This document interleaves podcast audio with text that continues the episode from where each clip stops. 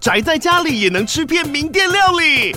最懂吃的美食平台宅点心满周岁喽！二月二十六号至三月三十一号，周年庆消费满千折五十元，满两千折两百元，限量五十组超值组合包，原价二四九九元，特价二四零零元，搭配专区优惠再折两百元。鱼子烧麦、老爷叉烧、鲜肉汤包、墨西哥起司煎饼，揪朋友来家宅着吃更好吃。马上点击链接探访宅点心。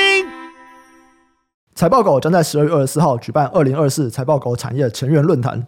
OK，这次我们精选我们认为在未来蛮有投资前景的主题，包含了低轨道卫星、光通讯及先进封装。这次的论坛啦、啊、，Jeff 小郑还有 Sky 将会和六位专业的产学界专家一起来进行圆桌论坛，从投资还有产业的角度带大家了解明年产业发展的重点。我们的重点啊，将会 focus 在哪些供应链在什么时候该关注什么。详细的论坛资讯在我们的 Facebook、IG 还有 Podcast 资讯栏都有啊！汪汪队论坛集合，欢迎收听财报狗 Podcast，我是主持人威宇，在我旁边的是财报狗投资总监 Sky。Hello，大家好。这礼拜啊，大家只关心一个问题，就是 OpenAI 这个 这算什么、啊？这出戏吗？还是这个连续剧？是是，是宫斗剧啊？对，宫斗剧这个。第一个因为 ChatGPT 而失业的人就是他们的老板，业力引爆，超爽的，超好笑。我觉得应该很多很多人都已经知道这个事件了，不过可能还是有一些人没有 follow，那我们就稍微来介绍一下。哎，有点难呢，因为你要有那个啊人物的那个 关联表。哎，现在已经有人做了，就大致的简介一下。反正 OpenAI 这间公司大家都非常熟悉了嘛，就是做 ChatGPT 的这间公司。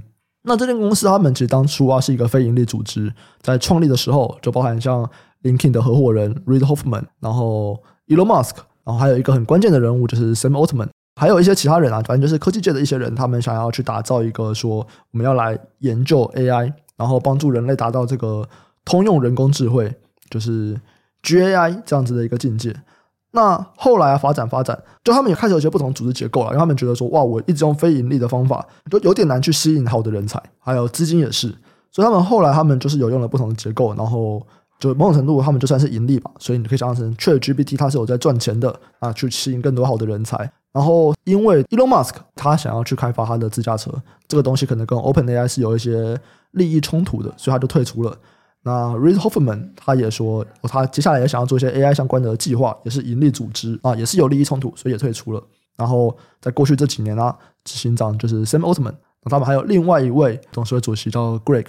那这个人其实，如果大家有去看 Sam Altman 的 blog 的话，在很久很久以前，可能一八一九吧，他就有发过一篇 blog，说 OpenAI 如果能够成功，Greg 功不可没，因为这个人是主要在负责招揽各大 AI 巨头的人。结果在上周。发生了一件事情，就是他们两个人同时被，嗯，也不算同时吧，就是 Altman 被解雇了，先后。对 Altman 被解雇了，然后 Greg 我忘记他是自己辞的，还是他也是被迫他就离开了，对，离开董事会主席，然后这两个人就离开 OpenAI，哇，这个是支撑 OpenAI 的两大支柱啊，然后离开 OpenAI，然后那个时候其实大家非常的震惊，震惊完以后，微软的执行长居然发了一篇 Twitter 说，哎，这两个人要加入微软。然后他们要领导，怎么不来我们这里呢？对，他们要领导一个，他说的是一个独立的 AI 的研究部门吧？叫组织啊？对，就一样是在微软底下，可是他们就是有比较强的独立的权。其实那个时候我是深感背叛的，你知道吗？Sam Altman 在我心中一直都是 Y Combinator 掌门人，他就是新创代名词，在我心中他就是新创代名词。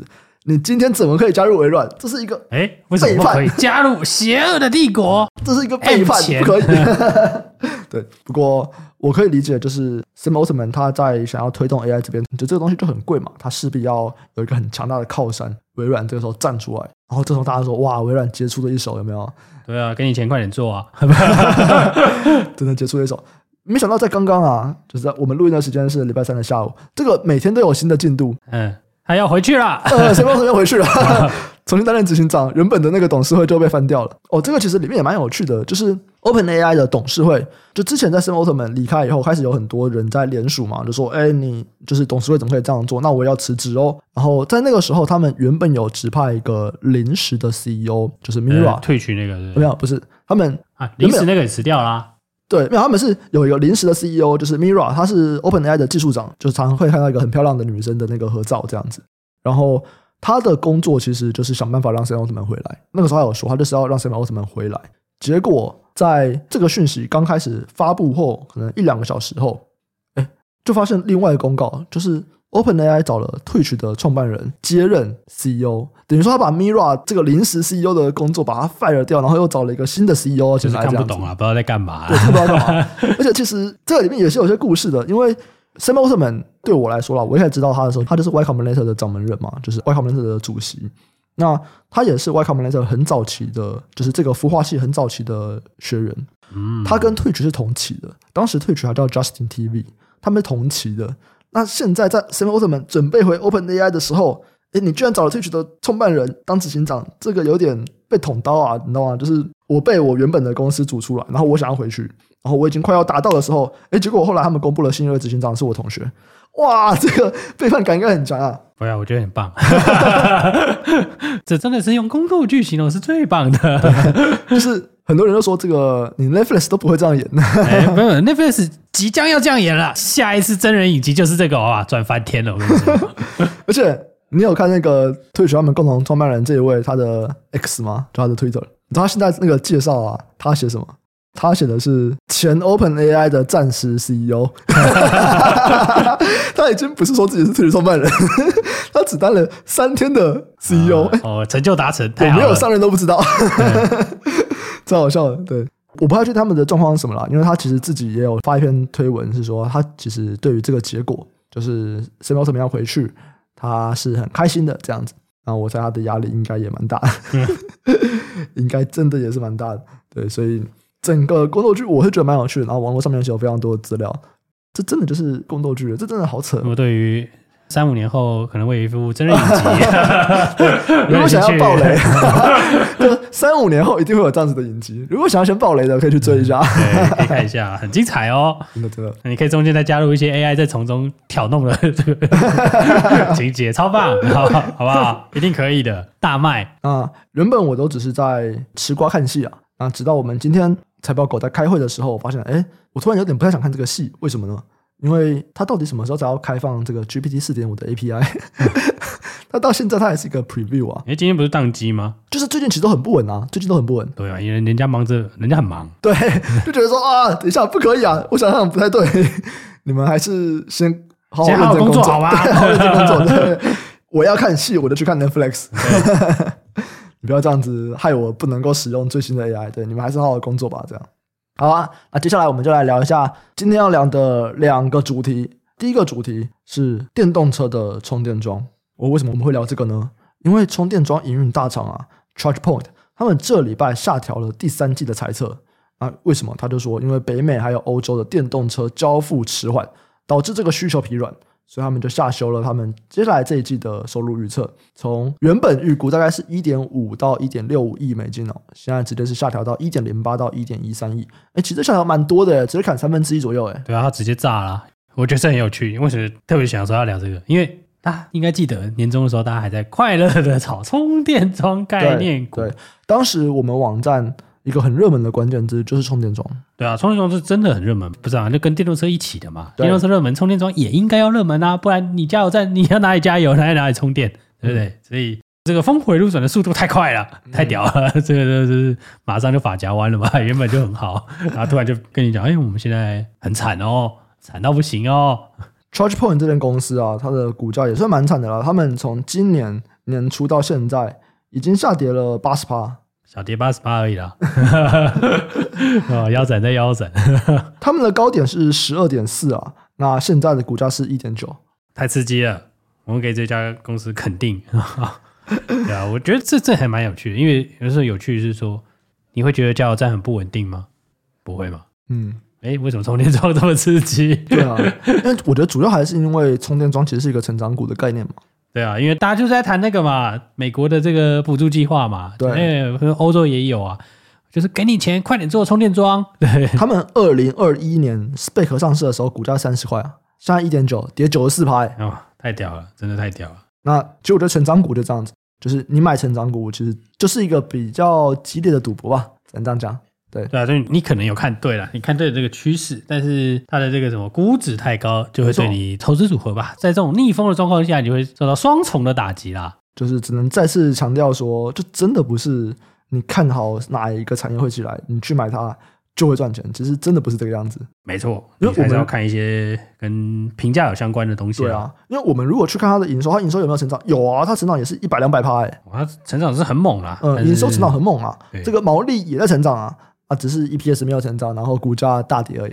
对，就是风向啦。这其实有些人就会说，哎，这个风向不对，也不是什么风向嘛，你这个风就是来来去去的啊，啊，最近的风向啊，对吗？吹风就是吹过去，然后就没了啊，你就准备下来了，就一阵风而已嘛，然后它就下来啦。对啊，哎，是小米吧？他们不是之前有一个很有名的话吗？就是在风口上，风口上猪也会飞啊，猪会飞啊，对啊。所以你是说它是猪？那风过去以后，猪就算成肉饼，好惨，好好吃的感觉。对，可是这代表充电桩不好吗？哎，好像也不是啊，因为他们的竞争对手 EVGO 反而他在公布第三季的季报的时候。然后他是直接说，我不管是收入啊，或者是我的使用率啊，都明确的成长，而且他上调了全年的营收指引，这就蛮有趣啊。为什么 ChargePoint 它是下调营收的预测，然后直接砍三分之一？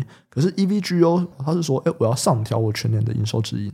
其实你看这两家公司全部都是做充电桩啊，嗯，但是生意模式还是有一些不同。哎，我先问一下，他们的经营地区是雷同的吗？雷同啊，雷同。哦，对，那为什么不一样？有个原因啦。其实 ChargePoint 主要是卖充电桩啦，卖吗？对，我为什么说是卖充电桩？他说他是充电桩运营商嘛，嗯，对嘛？那他的这个叫什么？充电桩主要的拥有者不是他，嗯，那 EVgo 是拥有这个充电桩的。但如果拥有者不是你的时候，那你要怎么赚钱？我就卖给你嘛，因为拥有者不是你嘛，对不对？嗯，拥有者不是这间公司嘛，所以我卖给一个投资人。假设我一个投资人今天想要装一个充电桩，对，我就跟 ChargePoint 买。对买这支充电桩嘛，然后我买它的系统嘛，对对，但是这个拥有者不是 ChargePoint，所以我买了以后，我就是自己盖我的充电站，这充电站是我的这样子盖。对，对对，充电站的收益你顶多付个订阅费。假设你我们先把那些买充电桩的钱不算了，你就付订阅费给那个 ChargePoint 了。哦，所以我还是要付订阅费。对，我不是买就是那个，如果你加入他的软体，如果你没有加入他的软体的话，那就没差。哦，对，你加入他的网络嘛，就譬如说他在 App 上看得到，嗯，对啊，理论上是这样子啊。那像 EVgo 可能就是说，哦，这都我自己做的，对，这个加油站都我的。啊，他那个就有点像说啊，我加油这加油站，这个地是你的啊，这个就给你经营啦，对，有点像加盟商的概念嘛。嗯，所以我可以这样讲吗？如果今天大家都不再盖这个充电站了，可是我还是有很多人会去充电哦。这种时候，EVgo 它。一样可以有很不错的营收，可是 ChargePoint 就不太会有很好的营收。就如果你知道它现在既有的这个收入的比重来看，哦、应该会是这样没有？因为 ChargePoint 主要的营收收入其实是来自于卖，而不是来自于营运。对，但是他当然期望它卖越多，然后它的订阅收入越多嘛。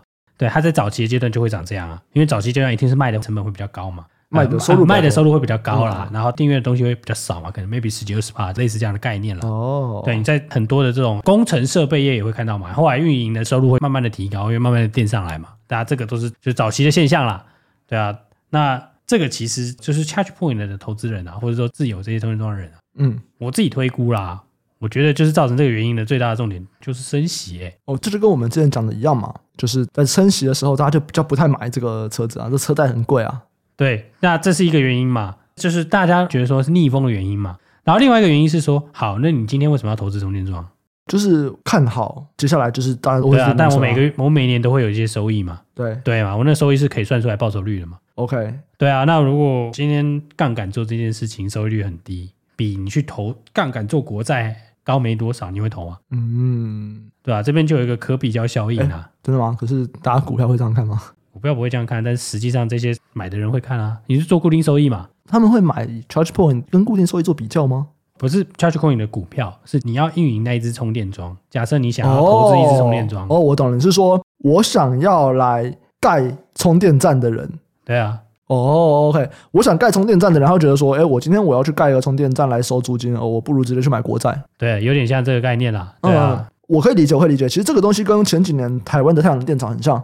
对，现在太阳能也是啊，为什么太阳能这么惨？哎，这个之前我们在聊，哎，我忘记跟哪一间公司在聊的时候，其实也有聊到嘛。因为现在你要并网的时候，它要并到比较大的那个主干线，所以一般人已经盖不起来了。是没错，对对。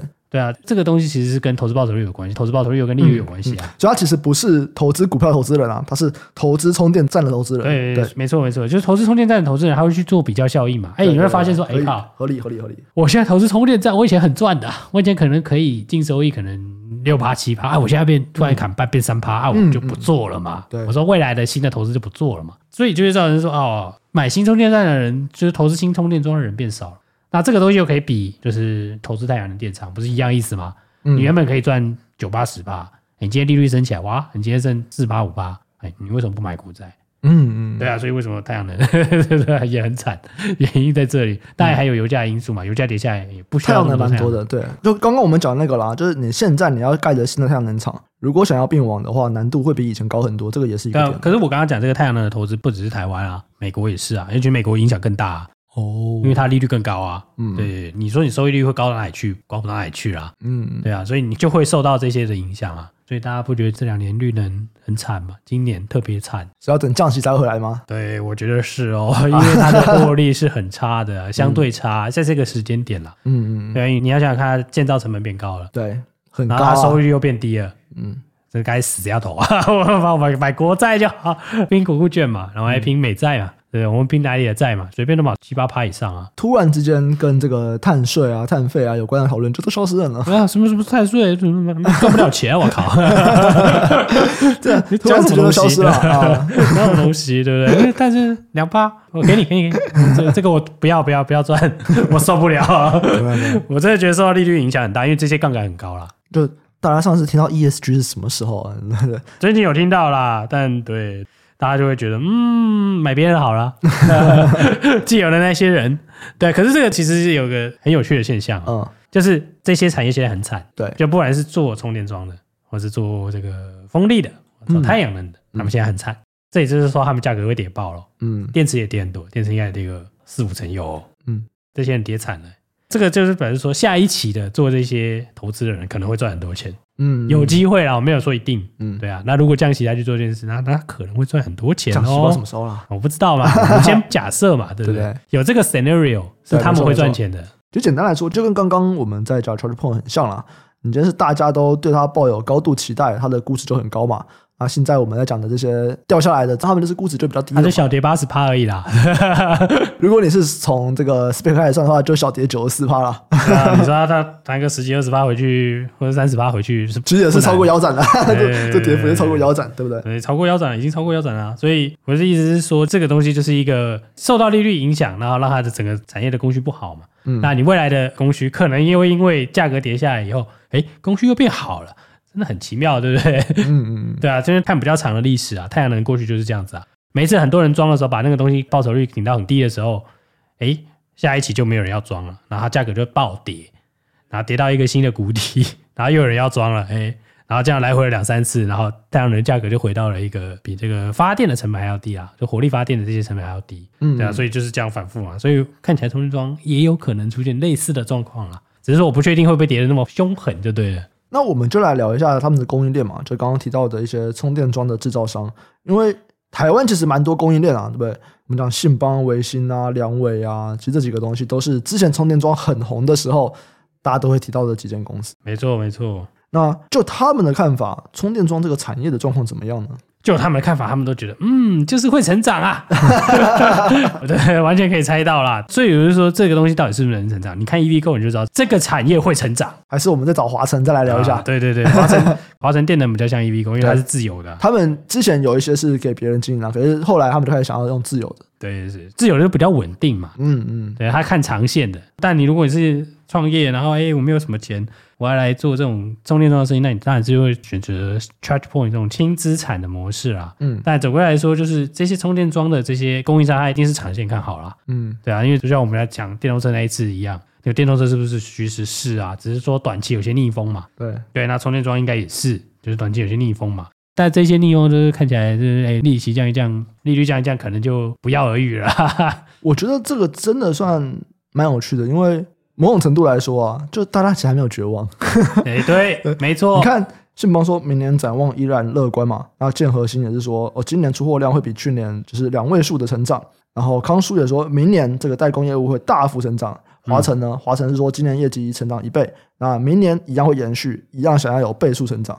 就是不管我是在做制造的，或者是我在做营运的，对于充电桩或者充电站这个产业，大家都还是抱有着不错的信心。对啊，因为真的就是，哎，你说你看好它，不会有人说你错了。但是就代表大家还没有绝望啊！对对对，大家还 不够怕，还是一跌八成还不够怕的。当然是只有 charge point 的。你说 EVgo 还是往上嘛？因为你看 EVgo 那个就是它的渗透率就是拉起来嘛。嗯，它渗透率就是譬如说什么公共汽车啊、赫尔兹啊，就是租车那个赫尔兹啊。对，然后它跟这些人合作嘛。那其实这些商用车就更越来越多人用电动车了嘛。但是渗透率的确在拉高啊，所以只是商业模式选择的问题啦。这个东西其实跟我们之前在讲电动车的时候有点像。我们之前其实有好几集我们讲说。呃，我记得前两周还是三周吧，我们有一集在聊说，为什么大家不买电动车了？那其实那个时候也有提到嘛，刚刚提到的，不管像这个升息的问题啊，就是它很像也不只是电动车本人的东西啦，像福特他们很像也先暂停了一个产线投资啊，对，暂停投资，然后暂停产线。那这个东西会说这个产业没有搞头吗？没有，它还是长期有搞头，只是现在真的就是需要一些调整。没错，现在真的就是比较逆风了。那到底会到什么时候？其实我觉得这个东西。蛮值得观察的，因为它其实跟半导体有一点像，就它产业链也很多。对，但因为现在是第一一季去库存开开始衰退，对，或开始或者开始衰退了，对，所以时间会告诉你一切，没错，时间总是会这个，就反正你销售就是看时间嘛。所以我觉得这个东西其实蛮值得看的啊，就是看一下现在哪一些零组件去库存的状况怎么样。因为像我们在看一些半导体，其实现在不管在讲 DRAM 啊，讲 NAND 啊，就库存都已经去的差不多了。两个都是 memory，然后记忆体都库存去的差不多了，然后伺服器有些东西也是，哎，我没有，他们比较后面，他们刚开始去。或者像我们讲，没有伺服器比较后面，但是它也没有到刚开始去，它已经去了大概三四季差不多了。今年年初入，但还没落地，还没落地，就接近了啦。那这个什么怎么说？消费性的比较，消费性的更早去嘛？对，比较开始落地了。它虽然需求没有回来，但是你没有看到它继续在跌了。没错，对，价格也不跌，然后这个价格都回来了，价格价格有些就没有回来，它还涨了。对，有一些东西跌太多，它涨回来嘛。对。对啊，那虽然说需求没有看到太强劲的表现，但是它的库存看起来是相对低的，所以它不太会 suffer 到就是说什么我还要去库存，是不是几个月不拉货？没有了，没有这种事。对，对，那可是现在目前看起来就是从充电桩这些一路推过来，就是嘿，工业用车用才刚开始去库存，没错，他们才刚开始下修啦。没错，对，虽然说这个 ChargePoint 在第二季就讲不好，我说的是台湾的第二季哈，就是大概在六月七月的时候，嗯，大概就是讲的不太好，大家不相信，对，我觉得没有关系。那时候反应不够大，对，电动车也是嘛，对啊，因为真的要有人出来开第一枪啊，特斯拉开给你看了，对 不对？他的这个大怒神列车，哦，真的哦，所以其实 ChargePoint 他们的指引是比特斯拉来的早的，对，来的早一些，但他其实早一些就有专利，就是说啊，成长率会下滑，比他年初还要低，但他没有更早受到利率的影响了，我自己觉得。因为这两个都会受到利率影响嘛你买车也会受到利率影响啊。他们两个不一定是直接的相关，他们比较都是说我都会受到利率影响。没错，我自己猜是这样子啦，对啊，但这个不一定对啦，这是一个推测。嗯，但他们的去库存的时间可能也需要三四季吧，对啊，那去观察他们去库存的状况，或者是观察这个大家有没有回来，哦、这个需求有没有重新浮现嘛？那这就是投机会啊。哦，这个我觉得想法我觉得蛮有趣，因为我刚刚就在想说。为什么充电桩会比车上来的先？因为理论上来说，我一定是车子比较少了，就充电站才会开始比较少，然后充电桩才会知道说，哎，怎么感觉比较少？就理论上它应该比较后面嘛，对不对？就是我按照这个需求的角度来想的话，啊，需求的推移啊，对对对对，充电桩应该会比车子来的后面。那为什么他会先讲说，哦，我要下调我的营收？你今天说利率，那我觉得，哦，那有可能，对对，啊，我觉得比较像是利率啦。那、嗯、你看自有的这些人，就是他是代表长线电动车的渗透率啊。嗯，他就说，哎、欸，我会上调，为什么？因为越来越多人开电动车，就是总体 overall 大家使用充电桩的人变多了嘛。对，对啊。那你像这种轻资产的，他就告诉你说，短期大家对电动桩的投资是不看好的，嗯、是电动桩的投资，不是说对电动车的渗透率不好。嗯，对啊，所以它会利率比较敏感了。对啊，所以这样的资产就是，哎，在这个时候就是 suffer 的就比较多嘛。所以它跌比较多啊，虽然大家都跌，但是它跌比较多啊。嗯，我觉得蛮有趣的啦，对啊。那只是台湾的供应链，就是哎，要小心啊。好，那讲完充电桩，另外一个我们来讲一个，也是一个很重要的公司，NVIDIA。哇，到什么时候还可以摆脱它？没办法啦，他每天都有新梗呢。对，他只差没有换了 CEO 而已。应该不会吧？这个老黄还是一个没有人敢换他吧？好，不要穿皮衣也可以，好吧？好，NVIDIA 他们这季的财报其实表现也还算是不错诶，算非常好啊。这个营收也是历史的新高，然后他们对下一季的预期其实也是优于市场的预估，可是它的股价表现就蛮差的。对啊，这个我也觉得蛮有趣的。当然啊，他们这一季开出来的营收怎么样，这个东西都没人在乎嘛，因为大家其实都是在看下一季。是对。那他们对于下一季的营收的预测是要成长两百三十趴啊，到两百亿美金。那其实是比市场分析师平均预估的一百七十九亿来的高嘛？是。市场预估一百七十九，他们是两百。哎，可是。它里面会有一些风险，他说对于中国的销售会显著的下降。那这件事情我不太确定，因为我还没有太去观察大家对于这个的分析或者是分析师的看法是什么。所以主要是因为这个原因导致 NVIDIA 的股价不太好吗？没有啊，因为它已经先创新高了，这个就是效率市场的展现了。哎，可是我下一季的预期也比市场好啊。没有啊，市场的预期是卖方分析师的预期啊。嗯，买方应该会高一点。真的吗？对，如果要解读的话，一定是这样子。因为它的股价有先涨，嗯，就如果硬要解读这件事情啦，我们会用现象去解读嘛。那为什么它公布出来 surprise 没有涨？因为大家都知道你会 surprise 啊，大家会自己校正的，嗯、对。然后你每次出来都 surprise 五到十趴，嗯，因为公司倾向会讲低一点嘛。earnings surprise 理论上对股价是有注意的啦，嗯，对。所以过去大家都会去算说，哦，你这个 surprise 的幅度有多大嘛？但你每次都 surprise 就不 surprise 了嘛，人的效用是会递减的，对不对？你第一次 surprise 非常多的时候，大家一定会觉得哇，真的是 surprise 啊。对啊，那你第二次、第三次，他就嗯，看跟我想的差不多啊，所以大家现在这个预期已经调高了，对啊，所以你对这种事情这样的预期不是很怪了吗？就我都已经，我觉得不会啊，我就跟人一样啊，对不对？是我预估他下一季营收多少数字，可是我除了预估这个数字以外，我还预估你会打赢我，这不是很怪吗？那么你的前面的预估？呃，没有，世界上的投资人就喜欢这样啊，就是爽啊，对不对？你跟我讲这么好，一定是你很兴奋，对不对？加多少单了？我不知道，但是你看起来很有信心，我喜欢。好怪，对，无法理解。大概的市场的逻辑可能是这样了。嗯，对啊，那我会觉得就是，哎，对，可能都已经反映在它不断创新高的股价了。嗯，过去就在反映了嘛。对啊，其实我觉得你今天真的要讲，还是回到那句话了：一个一直在成长的股票，它的股价一定会是高估的。我只能这样讲。它一定会 overshooting，maybe someday 一定会 overshooting。那你什么时候 overshooting，你可能不知道。对。但你突然出现这些就不如预期，哎，看看 charge point 就会理解这个大幅回撤的苦果就对了，因为你会被双杀了。嗯，就是那个戴维斯双杀嘛。嗯，双击，哎，或者双杀。对，对。当然，以现在市场来说，NVIDIA 还是不太有竞争对手的。没错，要追上它。是是是。还是蛮有挑战的，要花点时间啦，要花点时间啦。他现在最大的对手，他最大的限制器就是 就他自己，就是他自己跟台积电啊。哦，对啦，对啦，台积电跟你说，哎，我没有产能啊，sorry，那你也做不出来吧？没错，对，所以这个可能会是一比较大的限制啊。还有美国政府也是一个限制器啦。因为如果我们去看 AMD 最新的那块板，其实很像销售没有原本想的对 NVIDIA 来的那么大的冲击啊。呃，有一说是因为它的制造是比较困难，嗯，因为它是用三 D IC 嘛。那你说是说它的这个生态系比较没有办法这么好嘛？对啊，这个人生态系应该是生态系可能会是一个主要的原因啦。对对啊，那我觉得现在是最有趣的是说，他还没讲说第四季会受到中国晶片禁令的影响，这个也是蛮奇怪的，因为他们不是就出了两块要去淘禁令的嘛？是觉得美国政府这边，哎，我有看到一个很有趣的数据，嗯、就是它的 H 一百跟那个 A 一百那个价格啊，是跟那个就大家在炒显卡那样子，你知道吗？嗯，它那个价格是比建议的售价高非常多的。嗯，全部都买到中国去，就这一个月。嗯，哦，这东西真的超屌，真的超有趣的。因为说实在的，中国已经囤过好多次这种类似的东西了嘛。嗯、你未来要发展这个 AI，你就是一定要囤这些东西嘛。那你在这个经济之下，你就是要加价囤嘛。对，难怪大家都拿不到这个显示卡，所以我觉得这也不能说是显示卡，就大家都拿不到这个 GPU 啦。然后你说这个对它的业绩有没有受到影响？哎、嗯，这个我是觉得有点奇妙哦。嗯，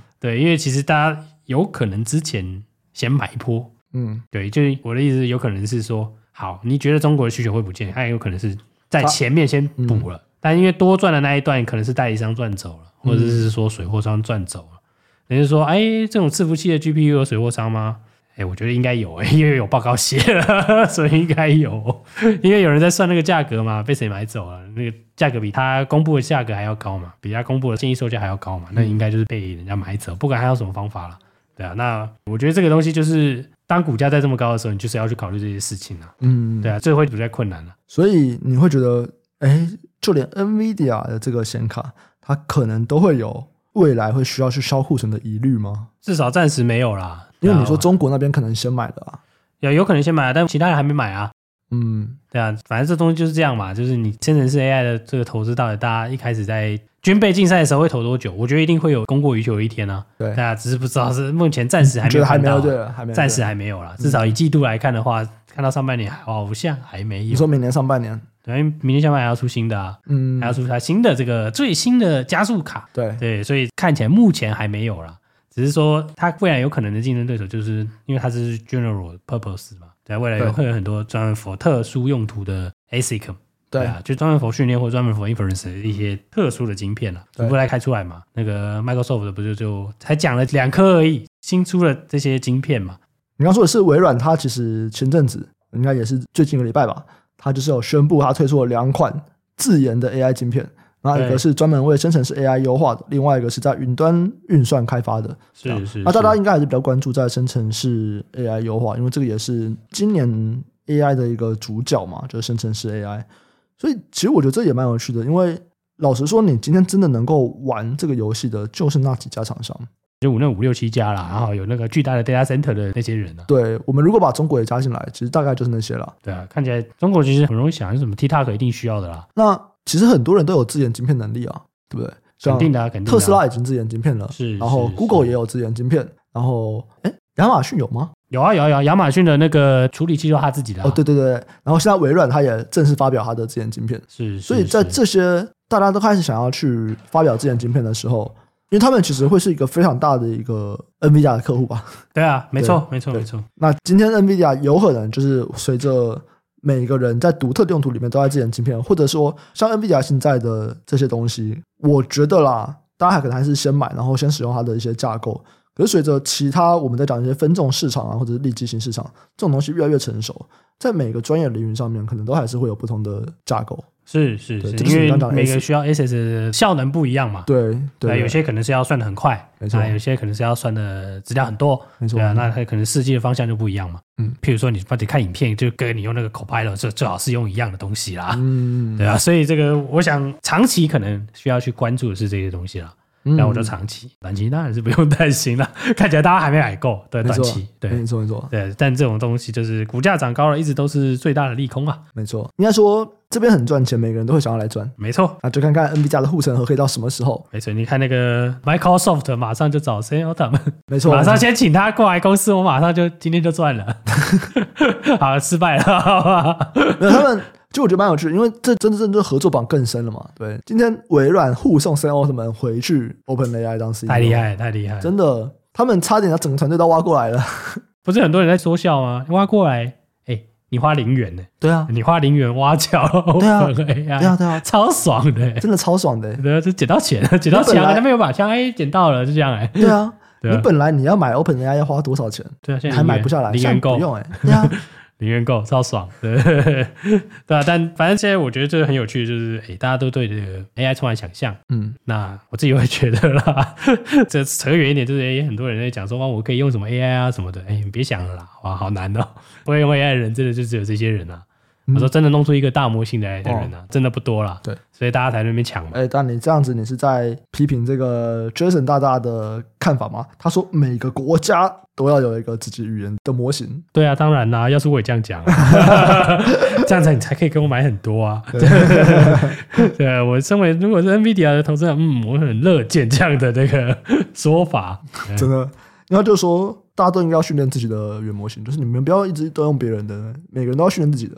对，我觉得理论上是啦，对啊，就是以他一个生意的角度，或是不管是你是一个怎么讲，一个使用者的角度，你都觉得这样是对的啦。对啊，但需要吗？有没有需要？就是有没有可能是这样子？对，那就不一定。对，因为里面真的也没有那么好做啊，不然就不会到现在这么这么赚钱。啊，就真的没那么好做啊！对，早上来在讨论加加一个什么东西，重新写一大堆程式，这边加来加去，超麻烦的。我、哦、真的吗？对对，对，比较复杂的一些东西啊。OK OK，好啊，这边就是关于一些 NVIDIA 的一个 update。最后来回复一下听众 AJI 叫怎么念 Aja 的留言吗？他说。两百八十一集的来宾实在猛，听完直接五体投地，很期待有机会能够再听到分享。那两百八十一集就是我们这次论坛先进封装主题的讲者，交大的陈冠能教授。啊，陈冠能教授当然是猛，他就是带领着台湾先进封装往前走的男人呐、啊。对，他在整个业界也是非常非常的大咖。对，那如果想要听他分享的话，哎，就来我们论坛。对，在论坛他会有一个 talk，然后我们还会有一个圆桌讨论，就是。他的 talk 可能会在比较产业的发展啊，还有一些可能供应链也会带到。那在圆桌讨论里面，我们当然就是比较专注的在聊不同的供应链，然后他们的起来的时机。这样，如果还想要听他更多的分享，当然就是来我们的论坛是最直接的。好啊，那我们这集内容就先到这边。喜欢的听众记得按下订阅，分享给亲朋好友，给我们五星好评。啊，如果任何主题想要跟我们交流，也可以留言或者是 email 到我们资讯栏的业务合作信箱。我们就下期再见，拜拜，拜拜。